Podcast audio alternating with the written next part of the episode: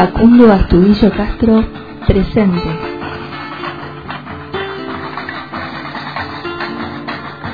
Facu fue desaparecido el 30 de abril del 2020, cuando salió de su casa en la localidad de Pedro Luro, cerca de la ciudad de Bahía Blanca. Fue detenido por la policía de la provincia de Buenos Aires y no se supo más de él, hasta que su cuerpo fue encontrado sin vida el 15 de agosto del 2020. Tenía 22 años. Dicen que no, dicen que es Facundo, dicen que no es. Yo digo que no es Facundo. Si no tiene en su rostro dibujada la sonrisa, no lo es. Que no es Facundo si no tiene la piel para acariciar a su amor. Que no es Facundo si no están sus brazos para envolver con ellos a Cristina, su mamá guerrera. No puede ser Facundo aunque sean sus huesos, aunque sea su zapatilla, aunque sea su bichito de la suerte. Facundo desparramado no es Facundo, digo. Tendremos ahora la tarea de juntar su memoria, eso que no nos pueden quitar ni con las bravuconadas policiales, ni con el vernivirus, ni con noticieros mentirosos que desinforman y mienten. Aprendimos de tanto dolor.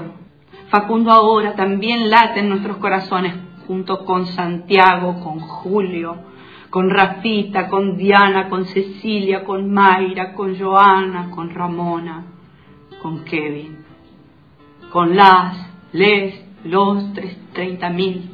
Facundo late fuerte como un grito de dolor, pero también con esa sonrisa que nos anima a la esperanza. Los criminales no tienen límites para el despojo. No quieren decir que esa zapatilla es de Facundo, que esos huesos son Facundo, que el informe forense nos confirma que lo encontramos. Está bien el informe, es necesario para acercarnos a la verdad, pero esos huesos, creo, no son a quien buscamos. No está su mirada, no está su palabra. Facundo tiene rostro de niño travieso y corazón inquieto. A Facundo lo fuimos apareciendo cuando lo desaparecieron. Lo fuimos conociendo y queriendo. Escuchamos la voz de Cristina, que no necesitó peritaje para adivinar quién era. Digan lo que digan, Cristina, nunca vamos a dejar de buscar íntegro a Facundo. No dejaremos de traerlo a, de traerlo a nuestras luchas como fue, como es, con su sonrisa hermosa, con su mirada traviesa, saliendo a la ruta, enamorado. Por detrás de mi voz, escucha, escucha, otra voz canta, viene de atrás, de lejos, viene de sepultadas bocas Dicen que no están muertos, escúchalos, escucha, mientras se alza la voz que los recuerda y canta. Escucha, escucha, otra voz canta. Cuando empezamos con todo esto, que Facu no aparecía y había que buscarlo, eh, empezamos esta lucha de encontrar a Facu. Entrevista a Cristina Castro, mamá de Facu, en revista Resistencia. Mientras nosotros posteábamos y posteábamos y posteábamos las fotos de Facu, sus amigos, conocidos, nuestros allegados en redes, eh, había gente que ya sabía eh, la historia de cada uno, sabía, llevaba una lucha muy grande dentro, empezaron a comunicarse conmigo. Eh, creo que mi mayor logro eh, fue haberlos atendido y sentarme a escucharlos y eh, entender, empezar a investigar, empezar a, a, ver lo que era realmente la realidad, porque yo te digo sinceramente, yo vivía dentro de una burbuja, a mí no me dan mucho los tiempos, yo era el trabajo a mi casa, mi casa a mis hijos, de vuelta al trabajo, el trabajo a mi casa, mi casa a mis hijos. no miro noticias hace muchísimo tiempo, hace mucho tiempo que no, no tengo tiempo para sentarme a, mirar un noticiero. Eh, sí estaba al tanto de algunas desapariciones, estaba al tanto de algunos casos, el caso de Santiago en especial, porque es un caso que nos marcó Facu a nosotros. Eh, él estaba muy comprometido en la lucha y en la búsqueda de Santiago. Eh, y cuando yo recibí ese llamado de Sergio, me pareció coherente escucharlo, escuchar por lo que pasaron eh, y los tomé como referentes. Seguido a eso tuve un llamado de Norita Cortiñas, eh, a la que he tomado como referente, como, como lo que es la madre de todas las batallas. Eh, pero nunca jamás me voy a olvidar que el primer llamado que yo recibí fue de Cielo.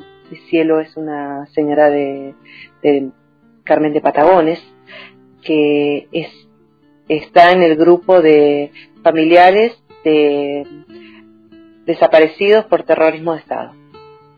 Eh, ella fue la primera que me decía, pero contame, Cris, ¿cómo pasaron las cosas? Y yo le iba contando, íbamos hablando, hablando, hablando, y yo trabajaba y ella me llamaba y yo la escuchaba y me decía, pero Cris, estás buscando en el lugar equivocado tenés que hacer esto, tenés que denunciar, yo te voy a pasar el número de teléfono de tal persona, tenés que denunciarlo en tal lado. Para ese momento nosotros con Luciano Perito, mi abogado, eh, nos recorríamos cada descampado, salíamos a buscar a Facu por todos lados, nosotros dos caminando, porque no nos permitían en grupo. Era como que la policía bonaerense nos había puesto una hasta y decían ustedes hasta acá van a llegar, de acá no van a pasar.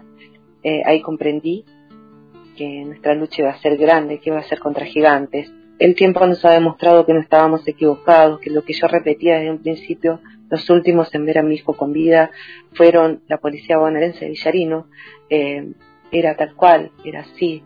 Ellos habían sido los últimos en tener contacto con mi hijo y yo los escuchaba y sabía que estaban mintiendo, los miraba a los ojos y sabía que me estaban mintiendo. Había que demostrar que me estaban mintiendo. Hoy tengo la certeza de que me mintieron todos. Entrevista a Cristina Castro, mamá de Facu en revista Resistencia. Como ya saben, Facu apareció el 15 de agosto en un cangrejal, sus restos, y eh, nada, fue seguir luchando, luchando y empaparme, como decís vos, aprender, aprender de otras luchas y darme cuenta que esto es, eh, estas luchas son colectivas no son individuales. Individualmente vos no llevas a ningún lado. Eh, tenés que pedir ayuda, tenés que pedir auxilio. Y ahí estuvieron para darme una mano y rescatarme de, todo eso que, del horror que estaba viviendo, porque realmente fue horror lo que estábamos viviendo. Cuesta todo esto, no entendemos, nos lleva a tener que aprender, aprender a, a, a ver las cosas desde otra forma, a ver eh, la vida desde otra forma. Y entender que todo eso que mi hijo me enseñó cuando él me decía los desaparecidos en democracia, las madres de Plaza de Mayo, eh, Santiago Maldonado y su lucha eh, por defender el territorio mapuche,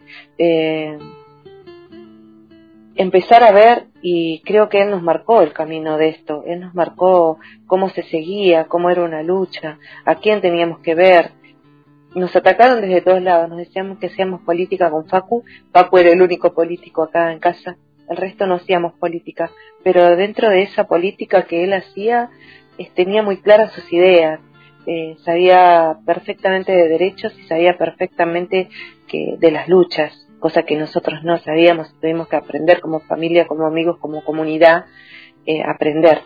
O a mí siempre se me viene a la cabeza Luciano Arruga, eh, su hermana, su mamá, dos grandes personas que eh, nos han mostrado cómo se lucha. Han aprendido de las madres de Plaza de Mayo y nos siguen enseñando y nos dicen esto es así y este es el camino que se tiene que seguir para llegar a la justicia, la verdad y a la justicia. Y nos han enseñado de lucha, de perseverancia, de no bajar los brazos, de aún estando quebrados, levantate y pelea, como sea, quebrado, dolido, magullado, como sea, levantate, grita, pelea hasta que te escuchen. Nos falta la verdad, nos falta la justicia. Facundo Astudizo Castro presente. Mi nombre es Facundo Astudizo, más conocido como el CUFA. Nacerás del otoño, vivirás los recuerdos serás la expresión fugaz del pueblo. Andarás en cada palpitar del semillero.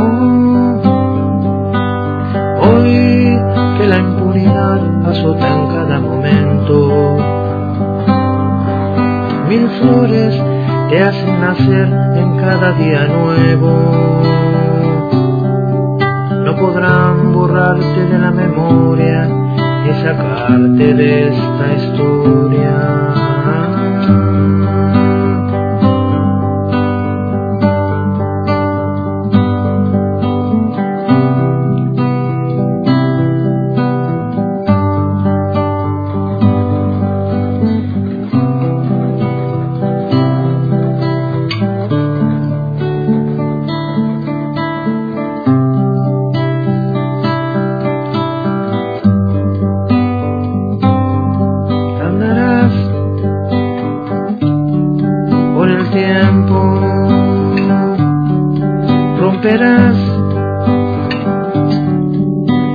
silencio serás el grito incansable del pueblo. Llegará a cada asesino su encierro. Hoy que la impunidad azota en cada momento. Mil flores te hacen nacer en cada día nuevo podrán borrarte de la memoria y sacarte de esta historia